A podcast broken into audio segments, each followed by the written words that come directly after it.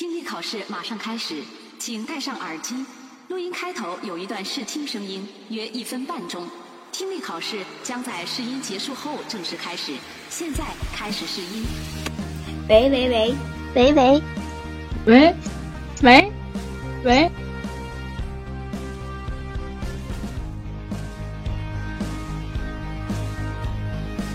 大家好，我们是来自最好的年龄、最好的身体，每天干着最漫长的事，躺又躺不平的疫情下暗自嘶哑的青年中医。欢迎来到宇宙白客。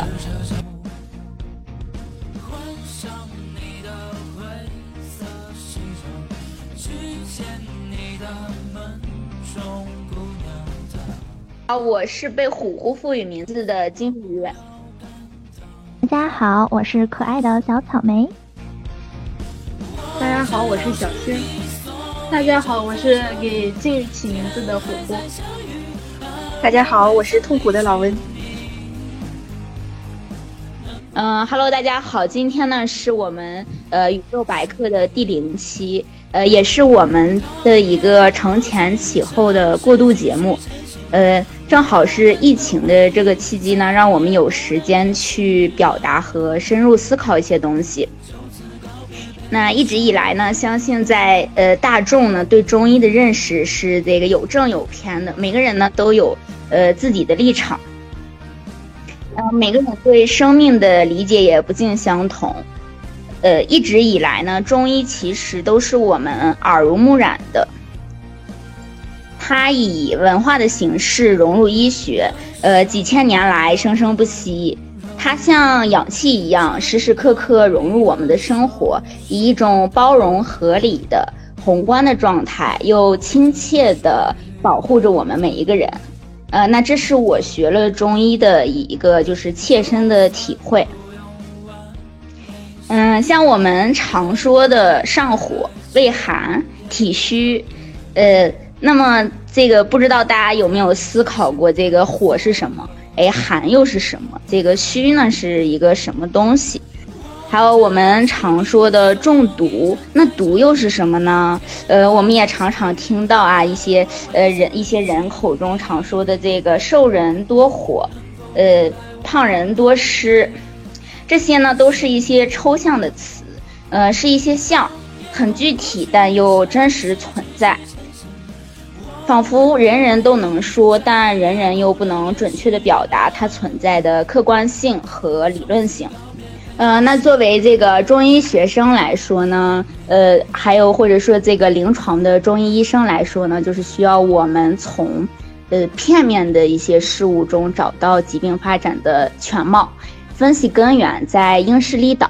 这个过程中呢，呃，这个理论自信来自于我们前人的实践经验和我们的文化自信，呃，相信呢，就是呃，对于很多这个坚持下来去学习我们这门学科的人都是有所裨益的，呃，以及呢，是对自己成长是有影响的。这个中医呢，就像一个，就类似，就像这个中国哲学文化一样的，就和我们，呃，都是这个缘起缘生的一个关系呢。所有人，呃，走上这条路以后呢，他肯定是自己是有一个改变的，呃，那么，呃，确实呢，在现在这么快的一个社会环境下。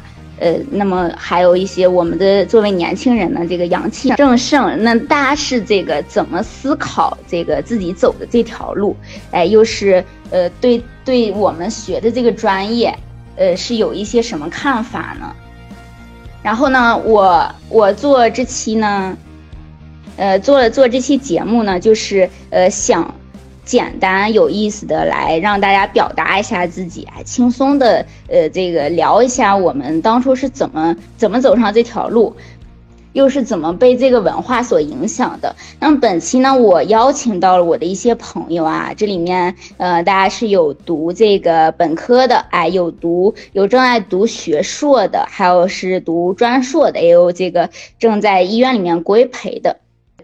就是针对我这个问题呢，我是抛砖引玉，然后呃，我们也是就是简单的聊一下，请大家然后呃做一下自己的一些感悟和表达，然后也正是呃正好是对别人的一种启发。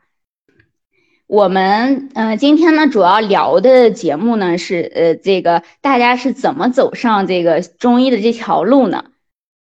呃，第一位呢，我准备是这个呃邀请的是这个虎虎，虎虎呢现在是正在这个读学硕啊，然后也是因为疫情在家。呃，不，也是因为疫情正正被封在学校哈，呃，然后那个呃，虎虎现在就是给大家讲一下他的这一路的这个心历历程吧，大家先欢迎。Hello，大家好，我是虎虎。啊，不好意思，虎虎是专硕。嗯，对，我是学专硕骨伤的女生。嗯，就是我当初是怎么学医的呢？其实我学医是一种偶然。就是因为我高考报志愿的时候，最后五分钟，最后五分钟选择了学医，然后我选择的是临床医学，但是因为我的分数不够，被迫调剂到针灸推拿学，所以我才走上了这条道。嗯，这就是我当初的一个 选择中医学的一个现实的历程。啊，虎虎说的这过程中。虎虎虎，在这过程中说的很牵强啊，好吧？不不是，这是事实，也也算是一种机缘巧合，就是和我有缘学医。对啊，那你在这个过程，就这个呃，当你你就是这个被迫，也不是被迫吧？你就是和我有缘啊，和你有缘，被迫学了中医以后。被迫学了中医以后，你这个你这个开始是怎样的一个这个心路历程呀？或者说大家有对虎虎的什么提问吗？有啥提问？就是为什么要学医？那就是你你开始学了学了针灸推拿以后，因为你开始完全不了解这个行业呀。那你学了以后，对，那你学了以后，就是对他有有没有一个就刷新你的认识？就当我得知我报的是。针灸推拿的时候，我看到那一刻的时候，我感觉我的世界观都被坍塌了，我的世界观都坍塌了。你这世界观坍塌多久呀？起码大一整个大一都不怎么开心。那那后来就是慢慢的又又又又又有了这个心情上的变化，是吗？对，就是在走这条路的时候，我。大一的时候觉得它是一门玄学，因为我十八年接受的教育都是自然科学的，然后一下子进入到接受这种阴阳呀、五行学说、气一元论这种看起来很玄，但是又有道理的，但是那时候的我并不了解，所以我不是很能够接受。但是后来慢慢慢慢的，就现在我研研究生也读了。也是学的中医，那说明我已经接受他了，我明白了他的一些道理啊，这思维上已经可以转变过转变过来了，已经。嗯，那你这个学学了以后呢？你觉得他就是呃思维上转变了以后，你是从啥时候开始就是觉得他对你有利，甚至认可他？因为你只有认可他以后，才会继续坚持下去。啊，就我我是学真推的嘛。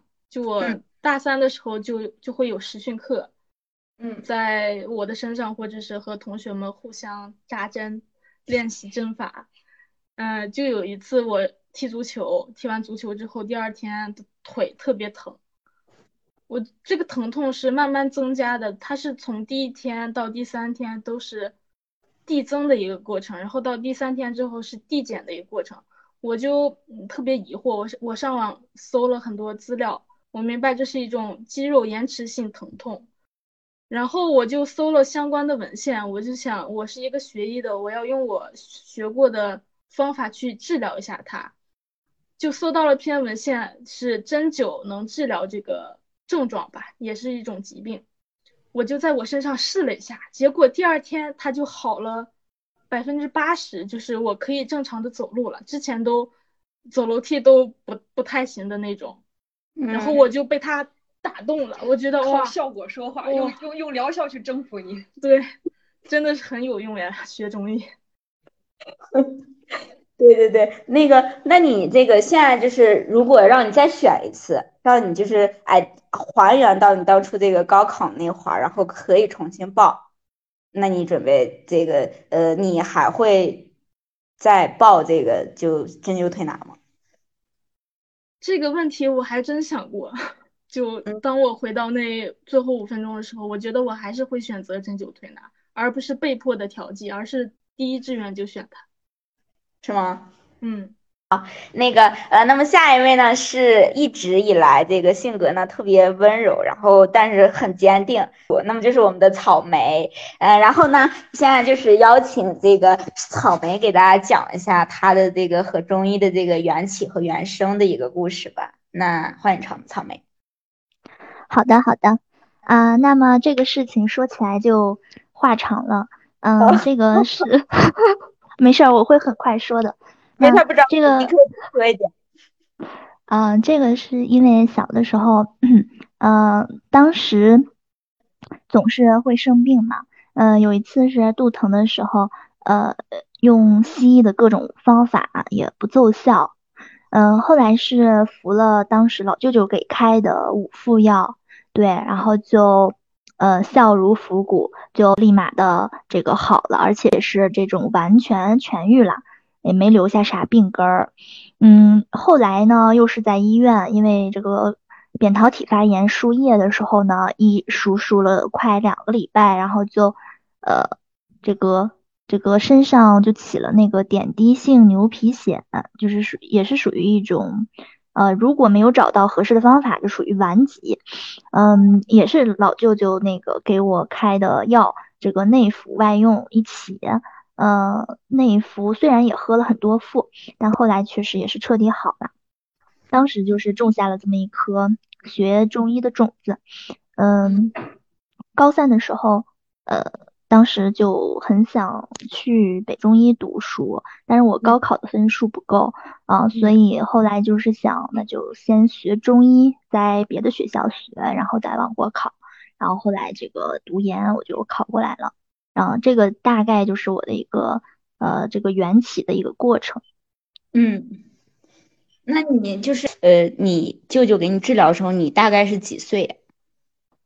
嗯，我那个比较小的时候，当时还没有上小学，对，可能是五六岁那样。你一直读到高中，到那个高考报志愿那一刻，然后你心里面还是就只想学中医。啊，中间也有想过干别的，嗯，但是我感觉就是能用这个学，能用自己的一个医术吧，嗯，能为患者减轻病痛，或者说治好，然后自己心里也是收获的那个吧，是成就感，那个是比较充实的感觉。那个草莓在选的过程中，从就是也没有像虎虎那么动摇。虎姑虎姑，他是被迫走上了这条路，但是又又很坚定的走下去。然后那个草莓，他就一直就是这个理想呢，是一条线，是吧？嗯，差不多。那就你可以就是讲一下，就是哎，你现在已经追梦了吧？自己当初想去北中医，现在你也就是哎，从呃本科，然后现在读研，就是通过自己努力，然后去自己梦想的这个。这个学府吧，然后你去了以后，就感觉呃，你在中医上面有了什么新的认识呀之类的没有？嗯，有的。嗯，之前的话，我对于学习中医只能认识到唯一一个途径，就是看各个名家的医案这种的，以及对于各种经典的各位大家的注释这样子。嗯，来到这边呢，然后听各种老师讲课，啊，我发现了，嗯，看论文学习也是一一种方式，也是呃，当今我们作为一个呃新时代啊，呃，学中医的一代学子可以去拓展的一个方式。对，就是，嗯，当你想治一种病的时候，你可以先输入这关键词，先在网上搜索各种论文，这样你的思路会比较全面和广，嗯，而且论文也都是，如果看近几年的，那就是很新的，对，它会有很新的这个想法在里面，嗯，所以老师那会儿一个讲伤寒的老师说，他现在这个。呃平时这个学习啊，就有这个看论文的这个学习这方面。然后还有另一个就是，呃，在这边我还没有来的时候，觉得，嗯，做科研是一个比较枯燥的事情。嗯，来了以后嘛，老师就讲，呃，当时那个。老师他比较年轻，他才三十多岁，但是他给我们上课，每一次收获非常多，包括每一次的经典课也是。嗯，这个给我们我的专业的这个老师给我们讲课呢，嗯，他当时讲这个科研就像是你在做侦探一样，呃，在呃在破案一样，你要不断的探究这个事情的背后是为什么。呃，是怎么样的？对，嗯，这些呢就会就是一层一层的把这个事情的本质，把这个事物本质揭开。这个意思是比较有，呃，这个过程比较有意思。嗯，还有这样也是锻炼自己的一种思维能力。说这种思维能力呢，你如果自己在社会上很难锻炼，就要在学校先好好锻炼。所以珍惜这种在学校能练习这种思维的时间，嗯，然后这个思维也会对呃临床水平的提高很有帮助。对，这个是我最近我觉得收获比较大这两个思想。嗯，行，那那个小琴，你还有什么要那个补充的一些吗？那个呃，因为嗯。啊，好，时间可以了啊，我一会儿剪掉啊。行，好，好，好，行，那下一位就是我们的小仙儿。那个，Hello，小仙儿，小仙儿，来来来，在在在，我在我。啊，好，好，好，好。那个小仙儿呢是那个呃，小仙儿是那个就是目前呢是这个大四的一个本科的这个同学呢，然后我们就是平时呃。就觉得大家可以交流在一块儿，而且他是一个就比较对中医就比较铁杆儿的一个。然后，那么我们先是呃，请我们小仙儿讲一下这个自己这一路的这个求学之路吧。行，我就说最开始为什么选中医，这个跟跟刚才跟 小草莓的经历有一点像，因为我家里面是爷爷的话，他是是一个中医，他是。算是那种有种土郎中的感觉吧。当时就是在村子里面各种行医，嗯嗯，这个的话就到到我报考的时候，然后家里面也给我提了这种意见，然后就可能从小因为是接触过这件事情吧，所以对他是稍微的有一点兴趣。而且再加上我本身就是可能比较喜欢看那个哲学的东西，就是对古代哲学就很感兴趣。我就是觉得怎么是古代哲学，就是能跟医学融合在一起，还能看病，这就是一些挺挺挺挺不能理解的事情。而且我觉得中医这个东西，它是一种，它是自带神秘感的一个东西，就是就是那个刚刚那个骨折骨科医生那个那个虎虎说的那个玄学吧。对，就对，就是有点，就是激发了我的那个，激发着，一直激发着我的探索欲，因为它就像，它就像一个有点遥不可及的一个东西，但我很想去靠近它，就是看看它到底是一个怎么回事，怎么用来就是看病的，这是就是兴趣的一个方面啊。嗯嗯，然后再加上就是当时是分析了挺多的，当时是通过自身的一个性格呀，还有身体情况这个方面也想了一下，因为。你自己是一个医生的话，就是能够帮助自己强身健体嘛，调理身体，觉得这是一个很不错的一个方面。再加上我的性格的话，我其实是有一点有一点笨在的，但是我是我是会笨鸟先飞的那种人，就是有一点勤奋在身上吧。呃，这个就是觉得比较适合，对，比较适合学医，就是自己这个性格确实。嗯嗯，然后就是再加上当时是家人也给了我很多的建议。这个就是也也是有很多坑在的啊，这个可以给自己挖个坑了。就是说这个当时是我爸说你身体不好，你就学中医吧，到时候上班时候不用上夜班。我想了想，好啊，欣然同意。这啊，这就是这就是个坑了。然后再一个就是，嗯，觉得这个职业嘛，就是比较养老啊。再一个就是呃，当医生能够得到他人的尊重呀，嗯，这些。然后就是觉得这个职业是可以可以比较赚钱的一个职业，嗯，可以比较赚钱呀。你说的忽然变得很那个什么，很庸俗。不，这这谈钱，我们我们还是要生存的嘛，对吧？对呀，首先首先要保证我们的这个生存，其次保证了你的衣食住行之后，其次你再去追求一些更高的东西嘛。那关于这个，呃，关于这个这个小仙儿刚才说那个坑，那个我相信这个痛苦的老温，他现在他现在正在这个医院每天上班，他一定这个有更多的话说。那么我们欢迎老温插播一句，来，老温。是的，是的，我感觉你们没我痛苦，可能就是疫情把你们封住了。你可你给大家讲一下这个中医需不需要上夜班？呃，需要的。嗯，就是快要达到九九六的标准了吧？呃，可能要是加上上夜班的时间，应该是超了九九六的标准了。好了，那个老温就是属于我们这个集体里边一个暗黑势力的存在。好了，你可以闭麦。小仙再见。继续说，让让我来，正能量，正能量来了啊！正能量，上正能量，就是。再再就是再说一下学医的这个初衷吧。其实我觉得这初衷的话，也是慢慢的在这个学习过程中不断建立起来的一个东西，就是怀抱着一种对对中医探索的这一个呃呃这一个态度吧。嗯，然后就是慢慢达到一个修身，对自对自己的话修身，然后对他人的话就是。呃，治疗疾病，然后再对这个中医方面的话，就是去传播它，学好它并传播它。然后我觉得这就是我的一个初衷，然后也一直就是在激发着我，嗯，不断的去去学习、去探索、去学习更多的东西。好，那个下一位，痛苦的老温，请开麦。大家好，好，那个老温的那个呃，是这个现在正在这个。呃，这个我们几个都被封封住，只有他没有被禁锢。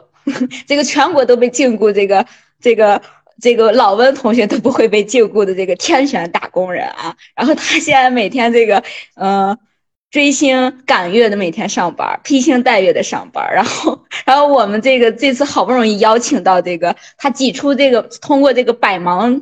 百忙的这个生活中挤出时间来参加了我们这次这个闲聊啊，让我们热烈的欢迎这个老文讲一下自己一路的苦学之路和他如何痛苦，好吧？呃，谢谢谢谢大家，主要是我们这其实疫情也被封了，但是在封的前一天，我们科室给我们开好了工作证明，所以我依然风雨无阻的上班，疫情也阻挡不了我。嗯，对。因为我学的是全科医学，然后也是属于专硕。全科医学它对呃对口的话是是急诊，还有嗯基层。急诊的话，它是需要就是完全值夜班，就是晚上就不睡觉，呃大夜班值下来真的是特别熬人。要是对标基层的话，嗯还没去过基层实习。嗯，具体的也不太清楚，但是真在医院实习的话，也是特别特别忙，嗯，也得值夜班，还得采核酸，还得管病人，还得写论文，呃，还得学中医，反正就是又忙又痛苦，还不拿钱，还倒给钱，然后交钱打工，然后就更痛苦了。妈妈你说完，我觉得我们这个节目可以被救了。我想说一句，嗯，我觉得问问你学到的东西好多呀。我现在到此为止只出去过三天，在医院里面规培。虽然我是个专硕学生，我们组的老师比较大胆，他就会把病人除了开药，然后剩下的基本都是就是分给组下的人处理。正好这一周。嗯，有一个同学请假了，有两个同学经常上门诊，就剩个我，然后天天上上班加班，然后下班就回来很晚，嗯，然后外面饭店还不开门，还得自己做饭，真是。那那你最近在这个不断的实践过程中，有没有什么新的认识和提高呀？嗯，就发现了理想与现实的矛盾，这 是可以讲的吗？如果可以，就请你继续。呃，现实就是，如果要是，嗯，患者量比较多的大医院的话，嗯，它其实用中医用的还是比较少。它虽然有一些中医疗法，比如说是，嗯，一些穴位贴敷啊什么的，但是总的来说还是西医的成分占比更大。我感觉就是完全的纯中医的话，可能是基层更多，但。如何选择前进的道路，继续走这种纯中医的路，还是说是兼夹着西医，然后患者量又比较多？呃，我现在还是挺迷茫的。这个，这个，但这个迷茫呢，我觉得是先搁搁置吧，就是因为这个不是每一个，不是你个人的问题，这是时代的问题，就是，嗯，是，所以就出现了理想与现实的矛盾。对，然后你那个，你当初是怎么走上这个学中医的路呀？我感觉你既然觉得矛盾，这个这个生活既然让你觉得痛苦不堪，一定是因为你还心里面有这个烈火存在，还有稍微的一点点火，说明还是热爱。你是怎么走上这条路的呀？对吧？呃，当时报志愿的时候，只是想学医，呃，本来先开始是想学西医，因为对中医感觉了解不是很多。嗯，然后也没有想学中医这个想法，后来发现西医分太高，报不上，一本以内的西医我都难以望其项背，所以 就选择了中医。哦，是这样，那虎虎可有的聊了。嗯，在我就是与西临床医学失之交臂，就是我的最低分是可以上临床医学的，但是因为数学不太好，被比下去了。但是我发现学临床医学其实也不太需要数学这个东西，主要还是看看生物和化学。行了，虎虎闭麦吧，你说话有点危险了。现在，好，那你那你学了以后，就是当初你自己也就没有这个呃准备，就就不像那个小仙儿，他还有这个小草莓，他俩就是一直都。都是想探索这个中医这条路，然后你和虎虎呢是这个呃阴差阳错，虎虎属于这个 被迫阴差阳错，然后又热爱。那你就是你现在是什么一个状态？我感觉你还是学了以后还是挺认可这个东西的吧？呃，因为它确实有疗效嘛，我就。也还是比较认可，就你能讲一下，就是什么让你转变这个观念呢？你看虎虎他是这个这个实践让他觉得这东西就挺好，你是什么事情让你忽然转变，让自己很认可他？嗯，我也没有也没有转变，因为之前也知道中医，也就是知道，因为自己年纪比较小，没怎么生过病。呃，也知道中医，也知道西医，但是当时对中医跟西医都不太了解，然后入了中医的门就学中医嘛。然后学了以后，你学了以后就有没有喜欢上他呀？就就像谈恋爱，可能你开始就是被相亲被迫，忽然就是这个相着相着发现，哎，你好像觉得他还行。呃，我都快忘了我以前对中医是啥看法了，反正现在就每天。就很痛苦，然后在科室里学的也不是中医的，然后写论文好像写的跟中医没啥关系，反正还是很痛苦，还是很痛苦是吧？是，那个那其他的那个在座的各位有没有劝他的？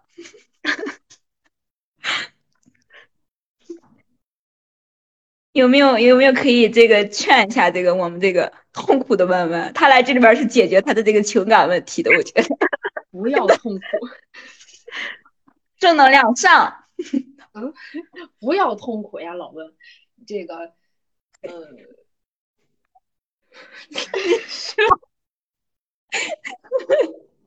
痛苦就是这个世界的本质，痛苦才是对的，知道吧？是，然后我又觉得我气虚，然后每天回来躺的，啊，特别躺，是。行了，你还有什么想说的吗？关于对中医的一些自己的 体验的呀？你明明以前是一个那么那么能看看这个中医这方面的书，为啥现在啥都憋不出来呀？全是痛苦，一直你在几句话的描述里面有十个痛苦。因为我我中午每天回来一点一点多，然后下午两点要上班，我中午还得自己做饭，然后晚上下班回来七点多，然后还得自己做饭，然后还得写论文，那你 只那你剩痛苦了。那你最近就是对中医没有一点儿的认识的和长进吗？就在原有的基础上。甚至可能还有些退化啊。好吧，好吧，行，那个，哎，那就是，那我讲一下我的吧。我是觉得，呃，我当时报中医也是心甘情愿报的，但是我不是心甘情愿报定向的，就是我当时就是我是一个之前是一个比较资本的人，就我，嗯，我就觉得这个年轻嘛，其实应该出去闯一闯的，然后让自己有一个更好的物质条件嘛，就像那个刚才小仙儿说的。那人的生存必备就是需要挣钱嘛。然后我当时就觉得，嗯，这个是，然后我当时是以这个投资的理念我是去想的。我说这个年轻的时候好像这个人啊，人什么最重要？好像是生命最重要，这个生命大于金钱。然后我就想，哎，我应该在最年轻的时候我就应该躺平，我就应该，我就应该，我就应该让让自己好好活着放松。但到这个年龄慢慢上去了，哎，我再我再去挣钱，不然这个社会他们都吃的是这个养老金，但是我就不一样了，我在这个呃自己老的时候是老有所依的，我能依靠自己的能依靠自己的技能去养活自己。我就说按投资角度去看，这是一个长期投资，而且是一个就是哎对我来说，对我这个阶级来说还比较稳妥的一个合理的投资。哎，我就觉得不错。但是但是我当时就是就是嗯。一门心思就是就是可能也是阴差阳错吧，然后也不懂嘛。你说十八岁谁会做一个那么全面的肯那个决定呀？然后就报了定向，就是这个定向的不好的地方呢，就是就是需要嗯、不能考研，就就是你你很难像别人一样在这个学术上面。啊，或者说你喜欢的这件事情上面能更深入的了解它。虽然说我是我开始是一个很资本的人，然后我一切都向前看，但是但是当当我做了这件事情以后，当我学了这个，就是学了中医以后，其实我还是个人还是挺喜欢它的。我觉得，嗯，好像就是自己当初那个选择一直没有偏离，就是我认我认可的，嗯，我认可，而且我承认它是对的。嗯，一直以来我可能自己就是一个比较爱思考的人。我当时和这个中医的这个嗯缘分呢，就是我之前是理科生，然后我们在会考的时候就有一个就是文科班的一个呃地理老师嘛，他当时就给就给我们讲那个讲八卦，然后他那个八卦就讲的很玄，哎，什么乾呀坤呀的，哎，我觉得好有意思呀。我说这是什么我没有探索到的真理？就我我其实以前特别擅长学数学，我特别喜欢学数学，就是我非常喜欢那种有逻辑的直线的那种思考，让我觉得解决问题很有意思。呃，每次就做出一道题来，我都觉得很快乐。然后我最差的就是学语文了，然后我的语文就是全班倒数第几，但我的数学一直是全年级前几。所以我当时就是，其实我当时本来选的时候，要不就是选选那种工科，非常有逻辑性的，要不就是，要不就就想了一下，就是呃选一个就是稳妥一点的有投资的，就是中医。当时这个喜欢中医就是源于这个当时那个老师讲那个八卦，我就觉得很玄，我就觉得已经超越了我当时对事物的认识了。因为因为高中时候，我觉得我自己就就很自大，都觉得自己好像认识认识这个事物已经，啊我好像把它看透了似的。然后我忽然接触到那个玄学以后，我说不，我不行，我没有看透，啊，就觉得好神奇啊，就觉得他那个理论可以概括世界万物。当时就是他就是浅浅的讲了一下，因为就是就就通过嗯、几几个笔画几个道道那种的，然后他就可以表示万物了。我就觉得哎，古人好聪明呀。就是那现在思考来说，就和数学相比，数学不就是零和一的一个二进制嘛？还有计算机，但是但是当时这个呃老师讲，嗯，他通过这个文字这个像的这个形式，他去表达这个世间万物的时候，还有感觉就能囊括一切，我就觉得特别厉害。然后我其实就当时这个，嗯，我们舍友还经常调侃我说，觉得我以后会那个坐摊儿上算卦。然后我我就我就报考的时候，我就天真的以为，天真的以为学了中医就可以学玄学。然后后来我就这个这个这个上大学，我看着这个周围的人都蔫不拉几，但是我很振奋。除了我不能考研，因为但是当时没有那么多的烦恼，我还没想那么多。哎，我就是觉得。哎呀，我要探索这个世界的真相了，太有意思了，实在是。然后，然后我就每天特别兴奋的去去上那个中级的课啊，我就特别想听到，就是我想得到的这个这个玄学的真相，啊，这这就是这我包括到现在，嗯，我我还是就是不间断的在探索啊，嗯，但是但是说实话，其实就是。大学老师也可能是这个学院派吧，就他就没有讲的那么深入，然后也没有我并没有得到我想了解的真相。但是在这个就是了解的过程中，我觉得其实我自己已经成长了，就是呃我自己从给自己抛出问题到想答嗯得到这个问题的核心，这个探索的过程，其实嗯经历比这个得到答案更重要。哎，我其实好像是呃。和我就是当初选当初做选择的那个我相比来说，已经成熟很多了。就我可以呃更加客观，然后呃以一种就是嗯。更更稍微更比以前更有深度的这个分析方式去分析这个这个我们的这个文化，我就觉得它其实没那么玄了。以前是因为你不懂，所以觉得你你觉得它很玄，你觉得这是这都是这个什么巧合。但是当你学的多了以后，更全面的去看待它以后，你就觉得它没那么玄，甚至你承认它存在的合理性。就是怎么解释呢？就是拿科学是解释不了的。然后你去呃，所有事情只有在最后那。一锤定音，然后事物它表现出、呈现出它应该呈现的模样的时候，你才觉得哦，这原来是真理，哦，原来你是对的，哦，原来就是就是这样想，你这样想就是对的。就那一刻的欣喜是特别欣喜的，就是就是你的所有的一切假设，开你有无数个假设。这个这个中医和和这个理性逻辑它是有区别的。理性逻辑呢，它是直线的，它是嗯可以看到未来的，甚至可以预测未来的。但是但是我学了中医以后，我当时是按这个学数学的。方式学中医，发现走不通，就是，哎，他怎么弯弯绕绕好多，就像人和人的关系，我和我和虎虎有联系，虎虎和小仙有联系，我和小仙又有联系，你不能去直线的去看待这个问题，然后就感觉药物之间它的联系像一个圆一样，但是核心只有一个点，那就是圆形。就当时就是思考问题，就是开始开始变得就是没那么直线了，哎，就是想那我以后就是先做假设，呃。就我就我会做出很多假设，然后呢，那到底真相是什么呢？那其实只有最最最接近那个只只有最接近这个嗯事实的才是原型，呃，然后其实越越简洁的这个思考方式，就是最野性的思考方式，就像你饿了就要吃东西，就这种思考方式其实是最接近这个事物本质和需求的。哎，我后来就是在临床中，我也用这种思维，或者说在这个生活中或者处理问题的时候，呃，虽然嗯，我们生活中不可避免有很多弯弯绕绕，但是，但是我。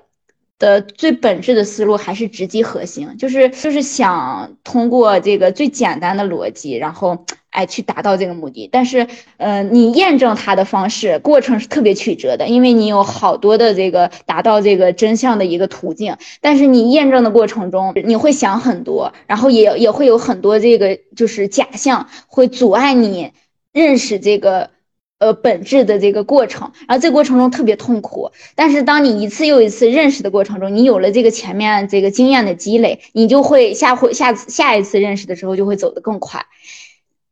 最后呢，我想说一下这个我们这个今我们这个第零期节目的一个利益啊，我们呃，首先呢，就是因为我们几个都都是比较熟悉的，开始呢创立之初呢，也是呃想大家相互促进，一起学习嘛。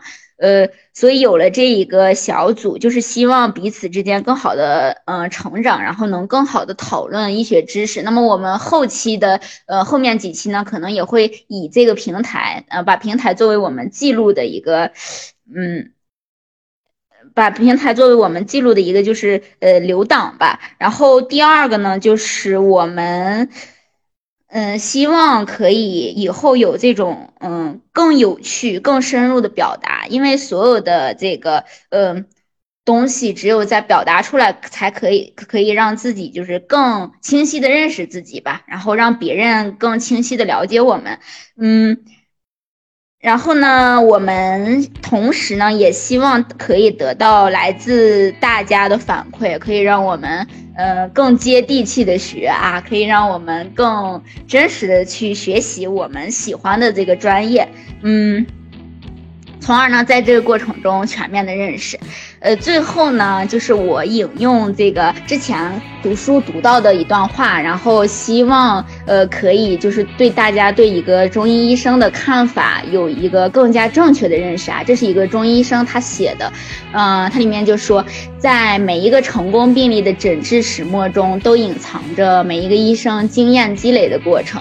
都细叙着医生自己精神成长的故事，因为医生的诊治，嗯，不仅消除了患者的症状与体征，而且另一个结果也随之产生出来了，这就是他自己的信心、经验、眼光和判断力，都在他为患者诊治的过程中得到一次又一次的锻造和刷新。那么，我也希望就是呃，我的这些一起伴我同行的伙伴们，在自自己不断的表达和学习中。能有一次又一次的这个锻造和刷新，好吧？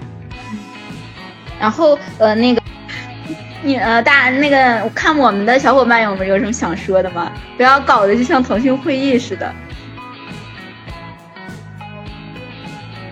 没有，没有。